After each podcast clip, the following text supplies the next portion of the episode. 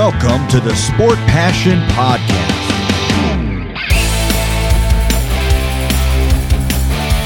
And here is your host, Lars Marendorf.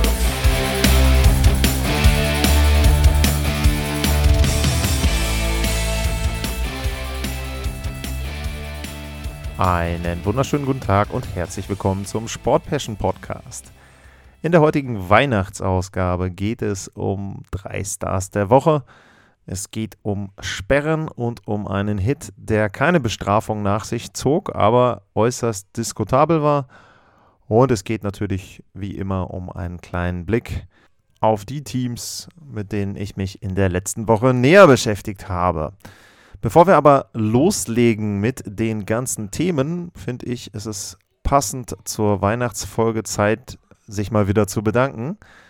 Und in diesem Fall geht das Dankeschön an T. Zeisler, der oder die mir bei buymeacoffee.com slash sportpassion sechs Kaffees gekauft hat. Vielen Dank dafür. Gilt natürlich wie bei allen anderen, die dort spenden, auch Vielen, vielen Dank. Das kommt in die Kaffeekasse. Da werden die Kosten, die rund um den Podcast entstehen, von mir mit beglichen und natürlich der ein oder andere Kaffee dann auch gekauft, um vielleicht mal nachts oder abends dann sich wieder ein NHL-Spiel anzuschauen. Also bei mircoffee.com slash sportpassion, da könnt ihr, wenn ihr wollt, etwas in die Kaffeekasse mit einzahlen. Vielen Dank in diesem Fall an Zeisler, ja, und damit dann rein in die drei Stars der Woche. Und das sind die drei Stars der Woche, die geendet ist am, jetzt muss ich mal nachgucken, dass ich hier nichts Falsches sage, steht es überhaupt im Artikel drin? Ja, die am 18. Dezember zu Ende gegangen ist.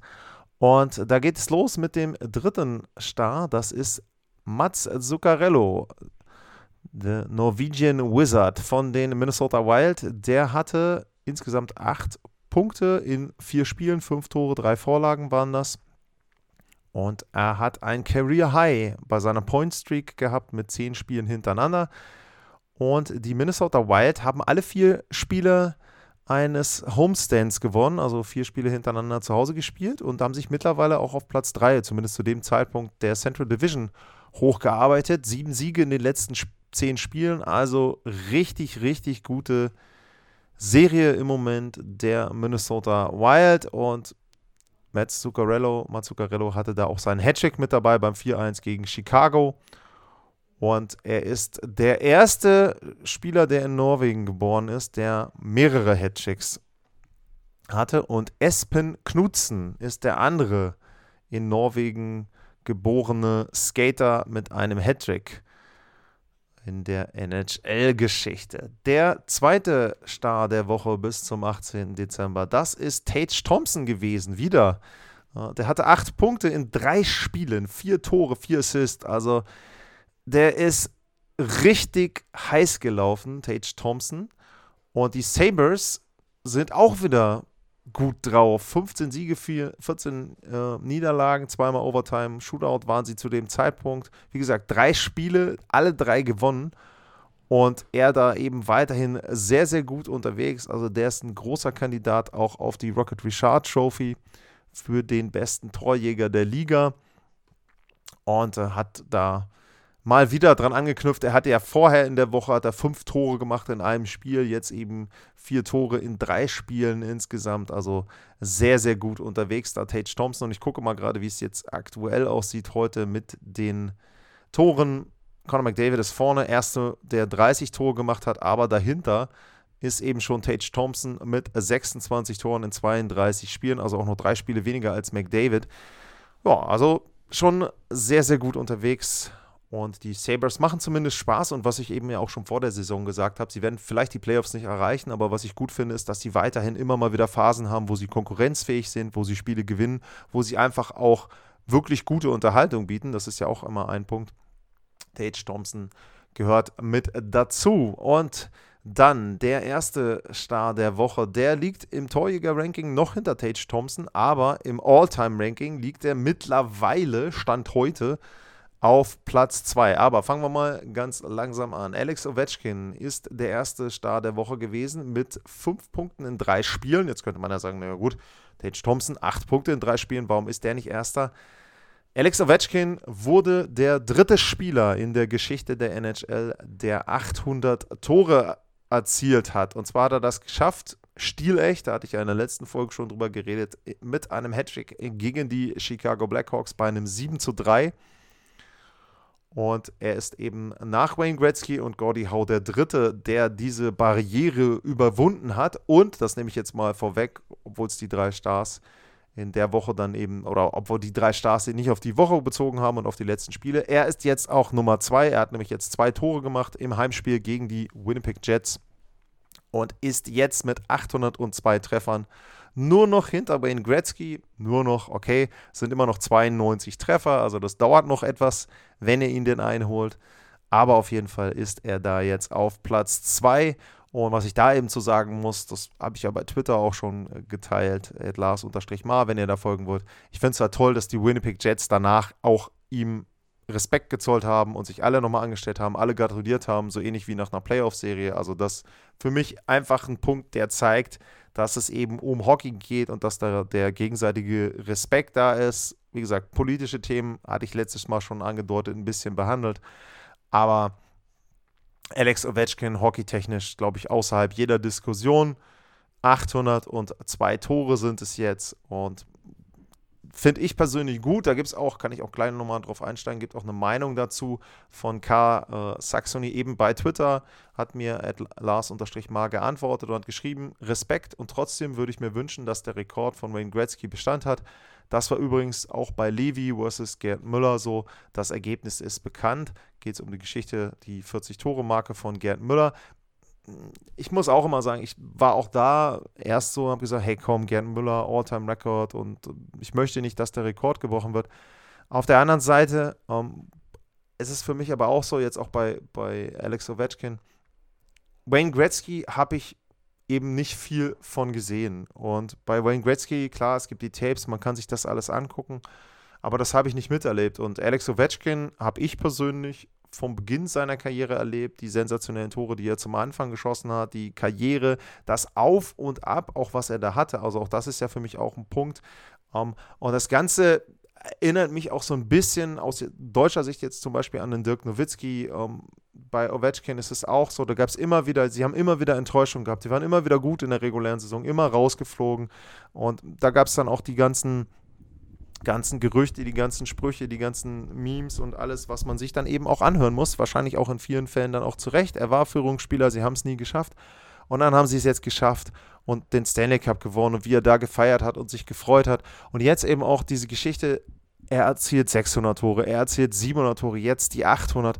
Und die Amerikaner oder die im englischsprachigen Raum sagt man eben Witness History. Und da muss ich sagen, klar, ähm, Wayne Gretzky ähm, The Great One, der wird immer oben stehen, was die Punkte betrifft. Nur bei den Toren muss ich eben auch sagen, was ist jetzt schlimm daran, dass jetzt jemand aus einer neuen Generation kommt und aus, für mich eben aus einer Generation, die ich komplett miterlebt habe. Und da muss ich schon sagen, für mich ist das dann etwas Besonderes, wo ich dann eben sage, hey, ich finde es toll, wenn er da rankommt. Ich finde auch dieses Race toll. Ich finde auch, das ist etwas, was auch die NHL wieder in Themen reinbringt. Das ist ja auch etwas, wo du Leute abholen kannst, die sich nicht jeden Tag mit der NHL beschäftigen. Aber wenn du dann irgendwann sagst, du, pass mal auf, da ist jetzt einer, der könnte mehr Tore kriegen als Wayne Gretzky. Und dann, ich sag mal, jeder Sportfan wird irgendwo schon mal von einem Wayne Gretzky gehört haben und der Name geistert, schwabert so rum um, um Hockey. Und wenn du solche Leute abholen kannst, wenn du sagen kannst, hey, pass mal auf, ähm, jetzt zum Beispiel um, um die 800 Tore rum, aber vielleicht auch in, ich sag jetzt mal, zwei Jahren, wenn er dann, wenn es denn gut läuft, wenn er verletzungsfrei bleibt, an die 894 rankommt. Wenn du dann sagst, du pass mal auf, also die Saison beginnt, Schau dir die Spiele an. Der Junge ist noch, weiß ich nicht, 15, 20, 25 Tore weg. Und das kann sein, dass er in dieser Saison diese historische Marke einstellt. Vielleicht, dass er auch die 900-Tore-Marke einstellt. Und das ist etwas, da kannst du Leute abholen. Da kannst du Leute mit interessieren für Hockey. Deswegen, klar, ich kann verstehen, wenn jemand sagt, für mich ist Wayne Gretzky The Great One der größte aller Zeiten. Wie gesagt, zu dem Begriff habe ich ein etwas äh, ambivalentes äh, Verhältnis. Aber es ist halt einfach so, Wenn ich sage, ich möchte Leute für Hockey interessieren, dann kann ich das über Stars machen und ohne Zweifel Alex Ovechkin ist einer der Stars dieser Liga und er könnte eben der beste Torjäger in der Geschichte werden. Und das finde ich persönlich positiv. Da kannst du neue Leute für Hockey begeistern und man sieht eben auch daran, nochmal zurückzukommen zu dem Spiel, die Winnipeg Jets gratulieren ihm eben. Von daher, ich finde es toll. Da ist aber auch ein Punkt, Karl Saxony, ne? Also gut, dass du da deine, deine Meinung hast, finde ich auch um, ähm, dann sehr gut, die da auch zu äußern. Da auch nochmal die Bitte, wenn ihr anderen da auch eine Meinung zu habt, wenn ihr sagt, naja, ich finde das ganz furchtbar mit Alex Ovechkin und ich, am besten sollte aufhören jetzt, dass Gretzky nie übertrumpft wird. Schickt mir die Meinung at lars-mar oder als Mail info at sportpassion.de. Ähm, da ist es sicherlich so, dass ihr da von mir dann auch entweder eine Antwort bekommt oder dass ich eben dann das Thema nochmal in der Sendung aufgreife. Damit biegen wir ein bisschen ein auf die vielleicht nicht ganz so positiven Themen der letzten Woche. Es gab zwei Sperren in der NHL. Und die erste Sperre, die hat Thomas Hörtel bekommen von den San Jose Sharks. Der hat im Spiel gegen die Calgary Flames Elias Lindholm mit einem Cross-Check, mit einem High-Stick seinen Schläger durchs Gesicht gezogen, ins Gesicht gehauen. Also um, nach einem Bully gab es erstmal einen Slash von Lindholm, von Hörtel auch so, sei mal, so ein bisschen handelsüblich manchmal nach einem Bully. Und das hat Hörtel überhaupt nicht gefallen, hat vielleicht auch wehgetan. Und ich würde sagen, Kurzschlussreaktion, nimmt seinen Schläger, und haut da fast schon in Baseball-Manier den Schläger dann Lindholm ins Gesicht und bekommt dafür zwei Spiele Sperre. Sperre ist okay, Strafe ähm, ist da für mich auch okay. Also vollkommen überflüssiges Ding. Klar kann ich verstehen, es tat sicherlich weh, dieser Slash, den er da von Lindholm bekommt, nur dann musst du dich irgendwie anders im Griff haben, also äh, muss ich im Griff haben, muss irgendwie anders darauf reagieren als so. Ähm, das sind für mich ganz klar Aktionen, die man nicht im Eishockey sehen will, zwei Spiele Sperre, finde ich da okay. Und die zweite Sperre, die es gab, da will ich mal einmal weitergehen, die zweite Sperre, die es gab, die gab es in einem Spiel der Minnesota Wild. Eben habe ich sie erwähnt. Und da ist es so gewesen, dass Minnesota Forward Mason Shaw zwei Spiele Sperre bekommen hat weil er Evgeny Smechnikov von San Jose, San Jose mit einem Kniecheck umgefahren hat. Ähm, ist da für mich auch keine große Diskussion, wenn man das eben sieht. Also Svechnikov steht da vor der Bande und ähm, dann ist es so, dass Shaw da freie Sicht hat, von hinten kommt und er will einen Check machen und anstatt den Check in den Körper zu ziehen und rüber zu ziehen, fährt er halt mit seinem Knie auf Knie. Das Knie von Smetschnikow verdreht sich da auch schon so ein bisschen. Ich weiß jetzt gar nicht, ob er verletzt ist, aber das ist auf jeden Fall eine Aktion, da kannst du jemanden schwer verletzen, da kannst du eine Karriere mit beenden. Ähm, ganz dreckiger Move und dementsprechend da auch, finde ich, zu Recht die zwei Spiele Sperre, müsste man schon überlegen, finde ich sogar, ob man da nicht noch mehr gibt. Wahrscheinlich haben sie es wieder abhängig von der Verletzung gemacht, wo ich dann auch sage, Freunde, gebt doch einfach erstmal drei als Basis und äh, wenn er noch verletzt ist, kann man ja immer noch was oben drauf geben. Finde ich nicht gut, aber das wäre für mich so eher die, die Handlungsweise. Auf jeden Fall auch da zu Recht die Sperre und ich finde, da hat in dieser Woche das Department of Player Safety bei den beiden Sachen einen guten Job gemacht.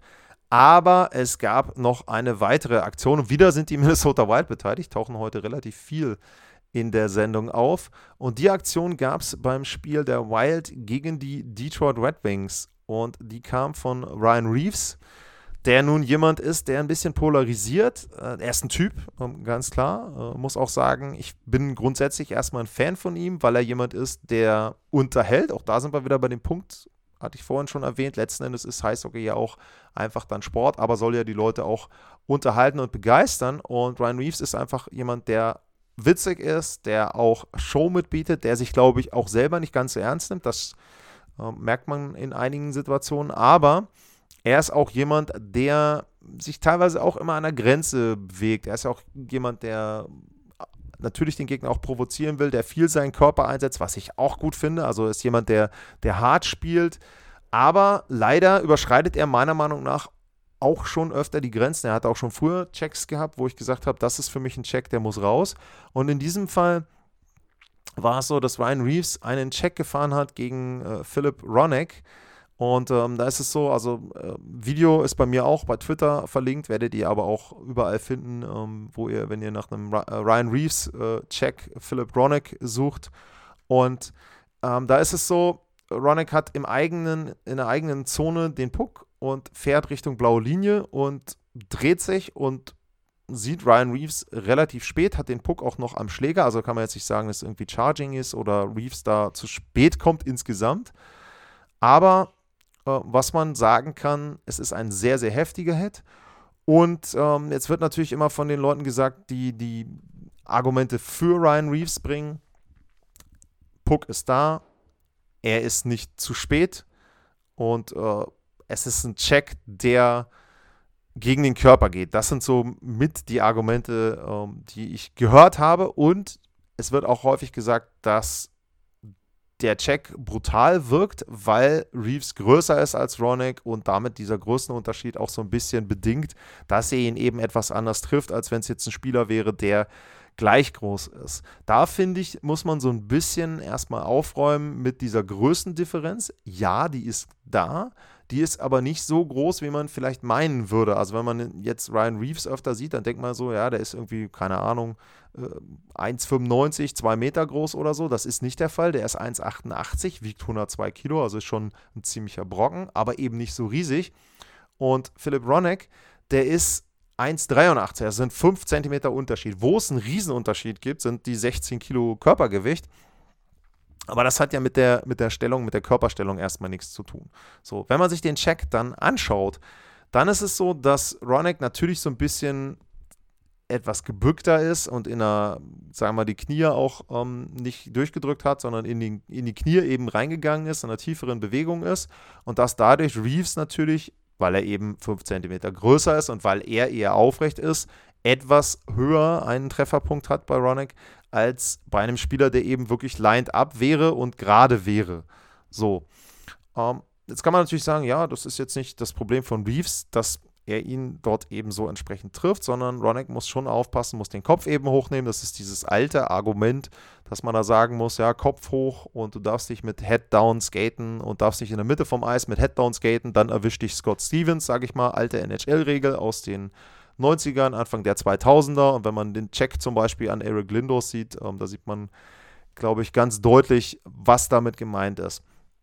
Aber wir sind nicht mehr in den Jahren, sondern wir sind in einer anderen Zeit. Wir sind in einer Zeit, wo die Spieler schneller geworden sind, wo sie eben auch, wo auch große Spieler schneller geworden sind und wo wir vor allem auch wollen, dass das Eishockey sauberer wird, dass eben Hits, die Spieler verletzen, aus dem Eishockey rauskommen. Das ist das Interesse der Liga, würde ich sagen. Und in diesem Fall muss ich sagen, der Check ist für mich nicht legal. Denn Reeves trifft für mich ganz eindeutig als allererstes den Kopf von Philip Roenick. Wenn man sich das Ganze auch anguckt, ich werde auch noch ein weiteres Video verlinken, das gibt es bei Tough Call. Also wenn ihr Tough Call eingibt bei YouTube, ähm, ist auch jemand, der eine sehr, sehr gute Homepage betreibt. Auch da werden immer wieder Szenen gezeigt und der erklärt auch das anhand der Regeln. Und wenn, du, wenn man sich das bei Tough Call anguckt und eben anhält, dann sieht man, dass der Principal Point of Contact der Schulter von Ryan Reeves ganz klar für mich der Kopf von Philipp Ronek ist. Damit ist für mich erstmal Regel 48 schon mal erfüllt, Hit to the Head. Und er trifft auch mit der größten Wucht den Kopf. Also es ist jetzt auch nicht so, dass das manchmal ist ja so, dass man ihn den, den Spieler trifft und dann trifft man ihn erst irgendwie Schulter auf Schulter und dann fällt der Kopf nach vorne und wird dann erst getroffen. Nein, der erste Aufprallpunkt ist der Kopf. Die meiste Masse der Geschwindigkeit und der Körpermasse von Ryan Reeves geht in den Kopf rein. Für mich ganz klar ein Hit to the Head. Und dann kommt eben noch das zweite Kriterium, dass man sagen muss, ist dieser Hit vermeidbar? Natürlich ist er vermeidbar. Reeves könnte links oder rechts ausweichen. Das ist aber nicht unbedingt seine Aufgabe, sondern, und das erklärt, finde ich, der Kollege bei Tough Call auch ganz schön, wenn er denn diesen Hit fährt und wenn er nicht ausweichen will, dann darf er sich einfach nicht nach vorne beugen und auch noch sozusagen Schwung holen, körperlich Schwung holen. Nicht jetzt, was die Strides betrifft, also er nimmt jetzt da nicht noch, er macht jetzt nicht noch zwei, drei extra Bewegungen mit den Schlittschuhen, das macht er nicht. Ähm, er fährt halt so schon rein und die Geschwindigkeit reicht schon aus, aber er beugt sich erst ein bisschen nach vorne und ist entlädt dann seine Körperspannung. Jetzt kann man natürlich auch da wieder argumentieren, ja, er muss ja seine, seinen Körper anspannen, weil es einen Hit aufgibt. Also er bereitet sich für diesen Aufprall vor. Richtig.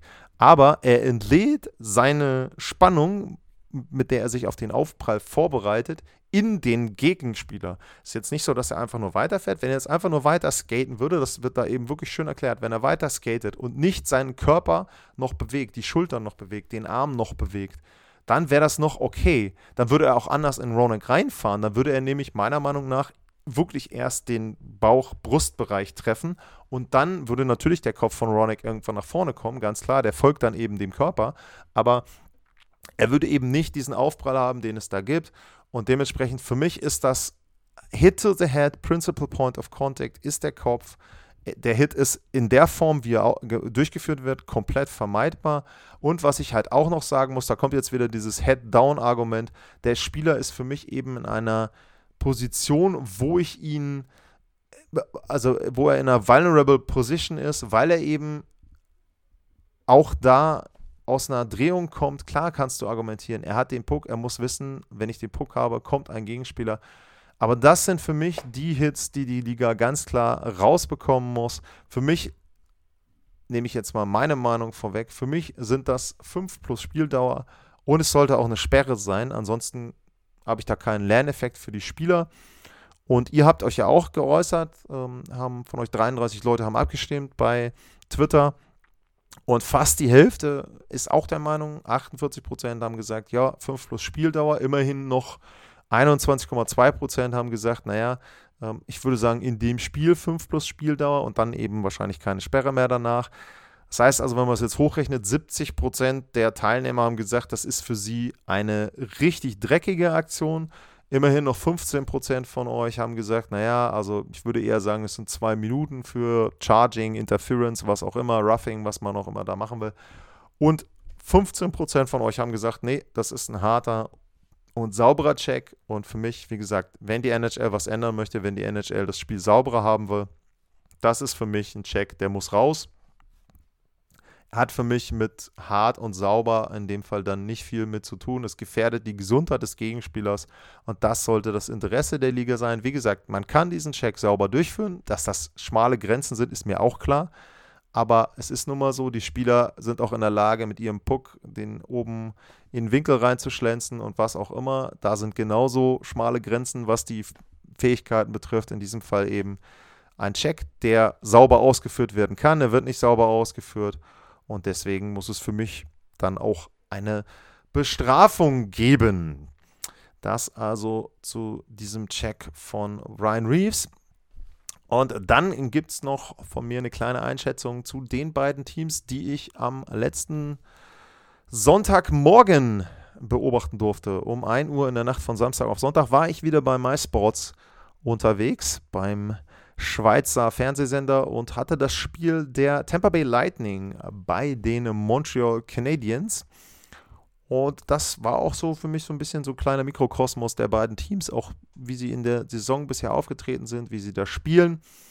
Ähm, da war es so, Montreal ist gut rausgekommen, hat für mich guten Einsatz gezeigt, aber es fehlte immer so ein bisschen die Kaltschnäuzigkeit. Es war auch so, dass man das Gefühl hatte, ähm, so äh, hundertprozentig Gefahr konnten sie nicht ausstrahlen. Sie waren immer mal wieder dran, sie haben Schüsse abgegeben, aber die waren alle so, das war Zelewski, die relativ gut dort entschärfen konnte. Und dann war es irgendwann so, sobald Tampa in irgendeiner Form so ein bisschen Platz hatte, ein bisschen eine Chance hatte, zack, Pass nach vorne, 1-0, nachher dann ein Rebound rein zum 2-0 nach dem ersten Drittel.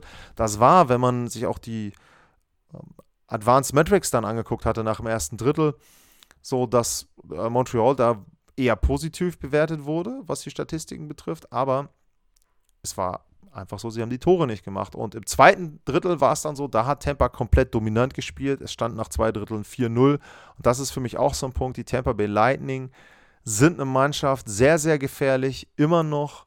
Äh, sie sind ja auch sehr gut unterwegs jetzt in den letzten Wochen gewesen. Bei 32 Spielen haben sie schon wieder 20 Siege, sieben von den letzten zehn auch gewonnen gehabt. Also da es ist so, dass der Eastern Conference Champion der letzten drei Jahre wieder sehr gut unterwegs ist und sie haben da einfach die Fähigkeiten, die Spieler vorne, die dann einfach auch die Tore machen und mit Wasilewski natürlich auch einen sehr guten Torhüter hinten drin. Und bei Montreal muss man sagen, das hat mir sehr gut gefallen, das Team von äh, Martin Saint-Louis, dass sie sich nicht aufgegeben haben. Die haben dann zu Beginn des letzten Drittels noch das 1-4 gemacht. Mein Suzuki war es, glaube ich, auch ganz schön gemacht aus dem spitzen Winkel da. Und da sieht man schon, ist nicht mehr so wie vielleicht im Vorjahr, dass sie dann irgendwie komplett auseinanderfallen. Sie haben dann auch noch einiges versucht im letzten Drittel. Aber den Schlusspunkt setzte dann wieder Nikita Kucherov. Und da ist noch etwas, was zu dem Team Tampa Bay Lightning noch dazukommt, wie auch in den letzten Jahren. Sie sind sehr tief besetzt. Sie sind sehr, sehr ausgeglichen besetzt. Wirklich auch sehr diszipliniert. Und auch egal ob Reihe 1 bis 4, die sind alle in der Lage, dir weh zu tun. Die sind auch alle in der Lage, gut zu verteidigen. Aber was sie eben auch noch haben, ist die mega individuelle Klasse. Vorher hatte Kucherov schon zwei, drei Chancen oder zwei Chancen gehabt im zweiten Drittel, die hat er nicht genutzt aber dann im letzten Drittel auf ganz kleinem Raum die Scheibe richtig schön auch reingepasst. Er nimmt den da, legt ihn sich noch auf die Vorhand und dann aus ganz kurzer Distanz oben äh, über Jake Allen oder unter, unter, unter der Schulter durch, glaube ich, dann an Jake Allen vorbei. Da war überhaupt nicht viel Platz und das ist das, was ich eben meinte bei Ryan Reeves. Er ist in der Lage, den Puck da genau reinzuschießen, genau in die Lücke, wo der rein muss. Und ein schöner Schlusspunkt dann 5-1. Und das ist eben der Eindruck von mir aus dieser Partie. Beide Teams auf einem guten Weg, auf vollkommen anderen Ebenen. Also Tampa für mich wieder klarer Titelkandidat. Die werden ein sehr unbequemes Team sein in den Playoffs. Gar keine Frage. Und Montreal auch gut in der Entwicklung. Aber da merkte man eben an vielen Stellen, da fehlt noch was. Da sind junge Spieler, da sind Spieler, die nicht ganz auf dem Niveau sind wie bei Tampa. Und da ist die Kaltschnäuzigkeit noch nicht da, diese Abgeklärtheit, die Ruhe. Und trotzdem hat das Team Spaß gemacht. Mir hat das auch sehr, sehr viel Spaß gemacht bei MySports und war ein schöner Abend. War auch das allererste Spiel übrigens, was ich alleine kommentieren durfte. Also auch das hat mir richtig viel Spaß gemacht. Und äh, das geht dann im nächsten Jahr so weiter. Ob ich alleine bin, weiß ich noch gar nicht. Aber kann ich schon mal vorwegnehmen. Für mich geht's los im nächsten Jahr am 7. Januar. Es ist dann die Partie der Carolina Hurricanes. Wenn wir einmal hier auf den Kalender gucken. Das Spiel der Carolina Hurricanes bei den Columbus Blue Jackets. Und jetzt will ich nochmal gucken, wann es los Ich meine, es ist 22 Uhr mitteleuropäischer Zeit, also 7. Januar. Wenn ihr in der Schweiz seid, wenn ihr in der Schweiz MySports guckt, dann hört ihr mich am 7. Januar beim Spiel der Carolina Hurricanes gegen die Columbus Blue Jackets. Da geht es dann in 2023 für mich los. Das war's für heute mit der nächsten Ausgabe vom Sport Passion Podcast. Ich bedanke mich wie immer bei euch fürs Zuhören. Wünsche euch frohe Weihnachten und ein paar besinnliche, ruhige Tage. Und ansonsten bleibt gesund. Bis zum nächsten Mal. Tschüss.